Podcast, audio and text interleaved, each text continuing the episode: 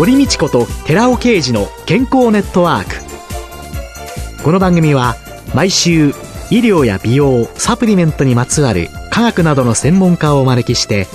私たちの健康のために役に立つお話を伺う健康生活応援番組です。包摂体サプリメントと MGO マヌカハニーで健康な毎日をお届けするコサナの提供でお送りします。ここでコサナから番組パーソナリティで神戸大学医学部客員教授寺尾啓治社長の新刊スーパー食物繊維で不調改善全く新しい腸活の教科書発売のお知らせです。健康増進のための腸活に欠かせない食物繊維。最新の研究によって、アルファオリゴ糖が持つ食物繊維としての様々な働きが分かってきました。知っておきたい体のメカニズムを分かりやすく解説しながら、アルファオリゴ糖を用いた腸活にまつわる最新のトピックスや食事術を満載しました。寺尾刑事、小佐社長の新刊、スーパー食物繊維で不調改善。全く新しい腸活の教科書発売のお知らせでした。こんにちは、堀道子です。今月は食生活ジャーナリストの佐藤達夫さんをゲストに迎えて、健康のための正しい食生活をテーマにお送りしています。佐藤さん、今週もう最終回になってしまいました。よろしくお願いいたします。はい、よろしくお願いします。佐藤さんは1971年、北海道大学水産学部をご卒業後、女子栄養大学の出版部発行の月刊誌、栄養と料理編集長を経て、1999年から食生活ジャーナリストとして活動していらっしゃいました。はい、フリージャーナリストとして独立された当時、日本の食生活に関する問題意識っていうのはどのようなものだったのか、今からちょうど20年ぐらい前ですかね。そうですね。1999年、今2000年ぐらい。一番印象に残っているのが BSE 騒動。昔、恐竜病って言ってました。ね、食品の安全性というものにものすごいスポットが当たった。で、あれをきっかけに日本でも食品安全委員会っていうのができたというふうに私の記憶の中であるので、食品の安全性というのが非常にクローズアップした時期だなという印象があります。あれは今どうなってる？今はあの BSE は原因がはっきりして、それを口に入れない方法が明確になったので心配はありません。食品安全委員会っていうのは、その後どういう活動をしてらっしゃる？食品の安全はいろいろありますんで、例えば農薬みたいなものであったり、食べ物、それから新しく食べる食材、あるいは新しく開発した成分みたいなもの、これを全部、いろんな学者に研究を全部振って、あるいはそれに関する世界中のエビデンス、データを集めてきて、こういうものはどれぐらい食べれば安全なのか、全部いちいち出していて。で、それに乗っ取った形で厚生労働省や農水省が動くという形になってます。一番大きなものは、エビデンスがどこにあるか。エビデンスっていうのは実は量の問題なんです。どれぐらいだとどういう人にいい影響を与えるか、あるいはどれぐらいだとどういう人に悪い影響を与えるかっていう量の問題をエビデンスとして捉えることを食品安全委員会は主としてっていうと言い過ぎですけども、やってます。日本人で食品の安全性ということに関して言うんであれば、食品安全委員会のホームページなり食品安全委員会が出しているものを最初に見るべきだと。ただし、結構エビデンスって難しいですから、そこでもうちょっと優しく書いたりしているものに行っちゃうんですけども、うん、それの出どこが食品安全委員会なんかに根拠にしているかみたいなものが書いてあればいいんですが、うん、書いていないで、うちのなんとか研究所みたいなところで、そんなに単純にわかるものではないです。先ほどの量の話っていうのは。今、町の薬局をですね、いろんな形で差別化していこうというような動きがありまして、はい、健康サポート薬局というのが、皆さんの健康をサポートしましょうっていうので、食品安全委員会が出している情報というのが地図だとしたら、その地図の読み方がわからなかったら、どうぞ薬局に持って行って、薬剤師に説明してくださいというようなね、そんな関係ができたらいいなって。そういう人が、はい。実はももっとちゃんといなければダメで、うん、今の薬剤師さんの役割なんかだと、健康に直結失するというか、失敗すると大変なことになるので、そういう人がきちんといる、あるいはきちんといるところが簡単に私たちが通える、みたいなことになっていないとダメ。それから栄養素のことに関して言えば今度は国立栄養研究所元の栄養素、これはいいとか悪いとか効果があるとかないとかっていう情報を出してるんですね。食品安全委員会と同じように、安全性は食品安全委員会だけども、効果効用に関しては栄養研究所、ここのを私は両方見てるんですけども、こちらもやはり結構難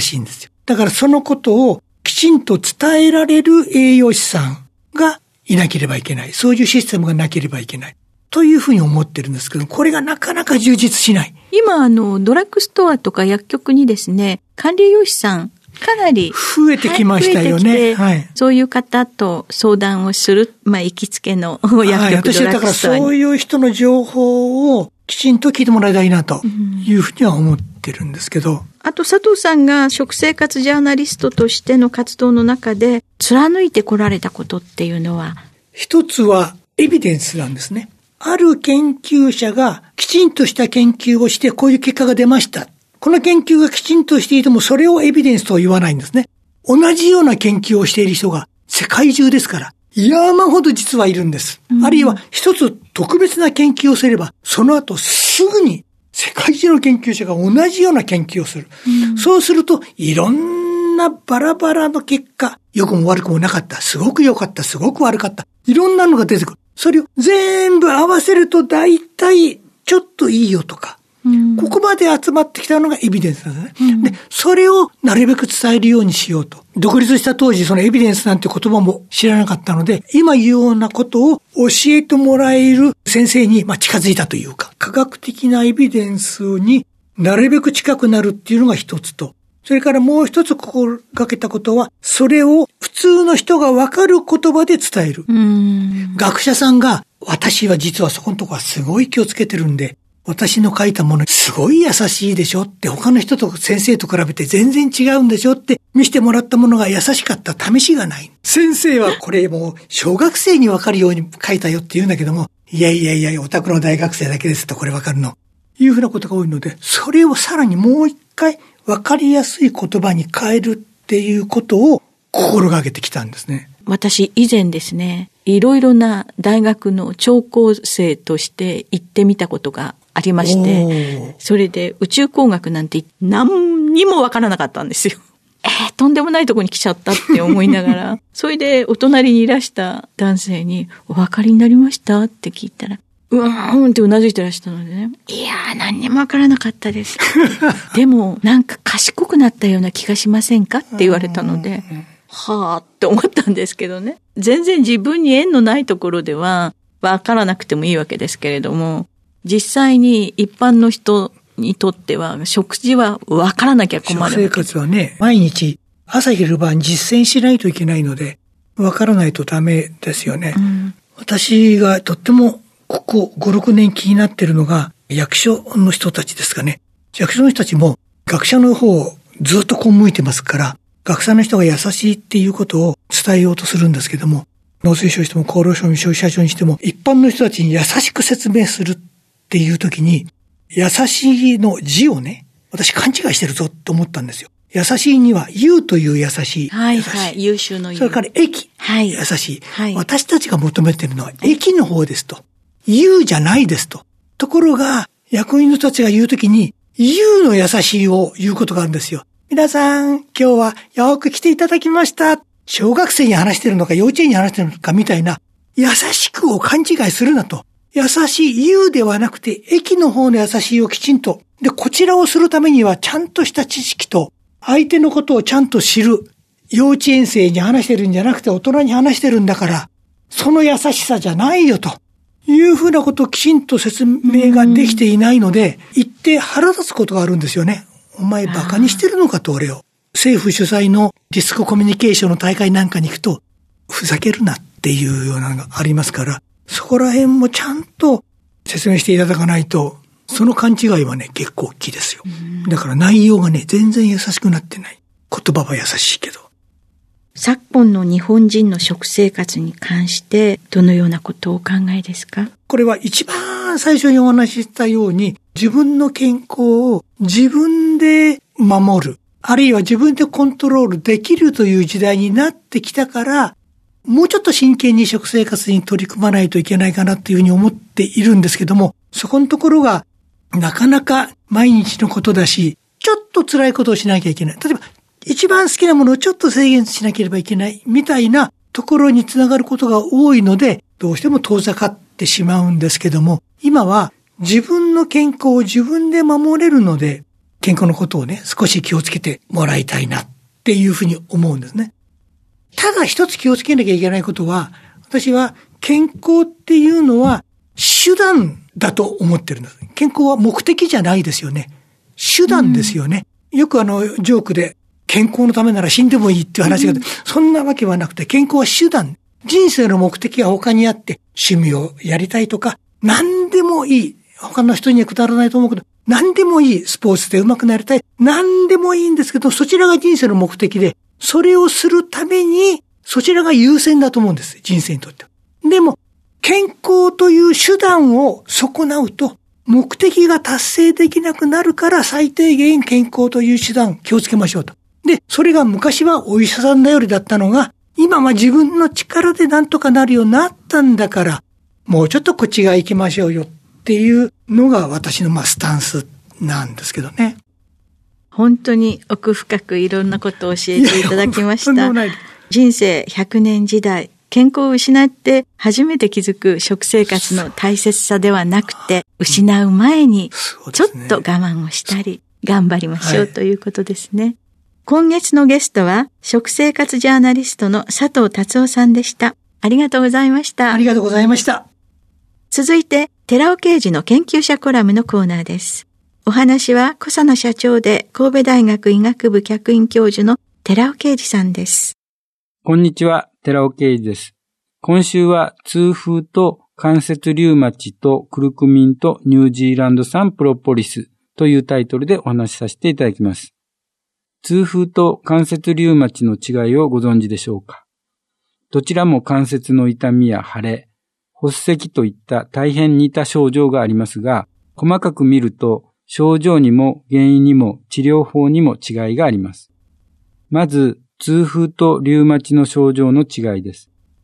症状においては、痛風の痛みは片方の足のつま先や関節に突然現れますが、炎症性の関節リウマチは体の両側の関節に痛みが現れます。つまり片方か両方かの違いです。しかし、どちらにも痛みを感じる部分には、腫れ、発石、熱感の症状が伴うことがあります。次に痛風とリウマチの原因の違いです。痛風の原因は肉や内臓、魚、甲殻類、ビールなどのプリン体を多く含む食品を多く摂取することによって引き起こされます。太った若い成人男性の発症リスクが高いようです。一方、関節リウマチは、その多くは遺伝的要因による自己免疫疾患で、症状の出現ははっきりと分かっていませんが、ウイルス感染や喫煙習慣などが関わっている場合も多いようです。関節リウマチは60歳以上の高齢者、そして男性よりも女性の方に発症リスクが高いようです。次に、痛風とリウマチの治療法の違いです。関節リウマチの場合は感知が難しく、重症度に合わせてチクロロフェナック、ナトリウムなどの治療薬を代表として、抗リウマチ薬、抗炎症剤、ステロイド製剤が処方されています。一方、非ステロイド系抗炎症剤やアロプロノールといった抗痛風薬が処方されていますが、プリン体を含む食品やアルコールの摂取を制限することも有効です。関節リウマチにはクルクミン摂取が有効であることを示した2012年のシャンダンらによるフィトセラピーリサーチに投稿した論文があります。タイトルは関節リウマチ患者に対するクルクミンの有効性と安全性のためのランダム化パイロット研究です。被験者は関節リウマチ患者45名、男性が7名、女性が38名で、平均年齢は47.88歳です。ランダムに15名ずつグループ1、クルクミングループ、2、クルクミンとジクロロフェナックナトリウムグループ、3、ジクロロフェナックナトリウムの3つのグループに分けて1日に2回8週間接種してもらうという関節リウマチの改善効果の試験を行ったところ、治療薬のジクロフェナクナトリウムよりもクルクミンの方が痛みを消去する効果のあることが判明しています。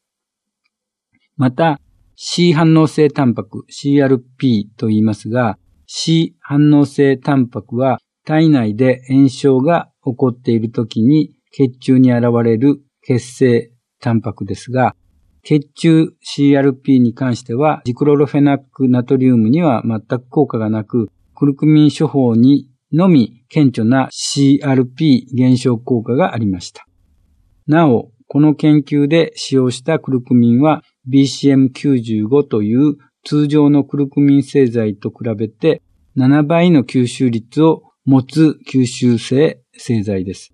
ただ、BCM95 に比べて、クルクミンガンマオリゴ糖包摂体は、さらに10倍高い吸収性を有していますので、ガンマオリゴ糖包摂体であれば、500mg の10分の1の 50mg を摂取することで同等の効果が得られると考えられます。一方、痛風にはニュージーランド産プロポリスが有効です。前回の研究者コラムでこのことについては紹介しています。痛風の予防改善に有効な機能性栄養素にはコーヒー酸フェネチル、ケープという機能性成分を特異的に含有するニュージーランド産プロポリスがあります。ブラジル産プロポリスに含まれる機能性成分のアルテピリン C に比べても、ケープははるかに強力なキサンチンオキシダーゼ活性阻害作用を持っており、痛風の予防改善に効果があるようです。さらなる情報として、クルクミンは痛風にも有効です。2022年の最近の報告で、クルクミンに尿酸低下作用のあることが示されていますので、クルクミンは原因の異なるリウマチと痛風の双方に有効であることが明らかとなっています。なので、痛風にはクルクミンとニュージーランド産プロポリスの双方を摂取してみてはいかがでしょうか。お話は小佐奈社長で神戸大学医学部客員教授の寺尾啓二さんでした。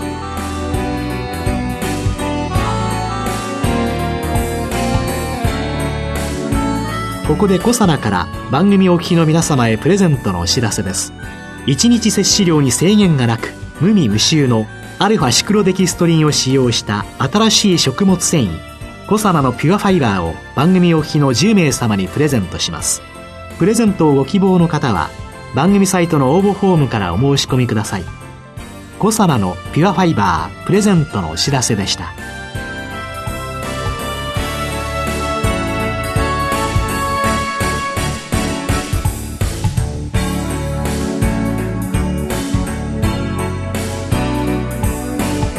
堀道子と寺尾啓二の健康ネットワークこの番組は包摂体サプリメントと MGO マヌカハニーで健康な毎日をお届けする「コサナの提供」でお送りしました。